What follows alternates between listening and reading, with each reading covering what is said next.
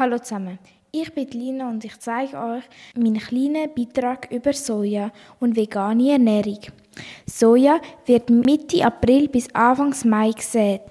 Für den Anbau von Soja sind in den letzten Jahrzehnten Millionen von Hektaren an Grossland, Savanne und Regenwald abgeholzt worden. Doch es werden immer mehr Soja in der Nähe abgebaut, dann zerstört es keine Regenwälder. Sojabohnen kommen aus, vor allem aus USA, Brasilien oder aus Argentinien. Soja wird nicht nur für den Mensch genutzt, sondern auch für Tiere. Rund 70 Prozent allein wird für die Fütterung von Schlachtvieh verwendet. Für immer mehr Sojafelder werden die brasilianischen Amazona-Regenwälder gerottet und verbrannt.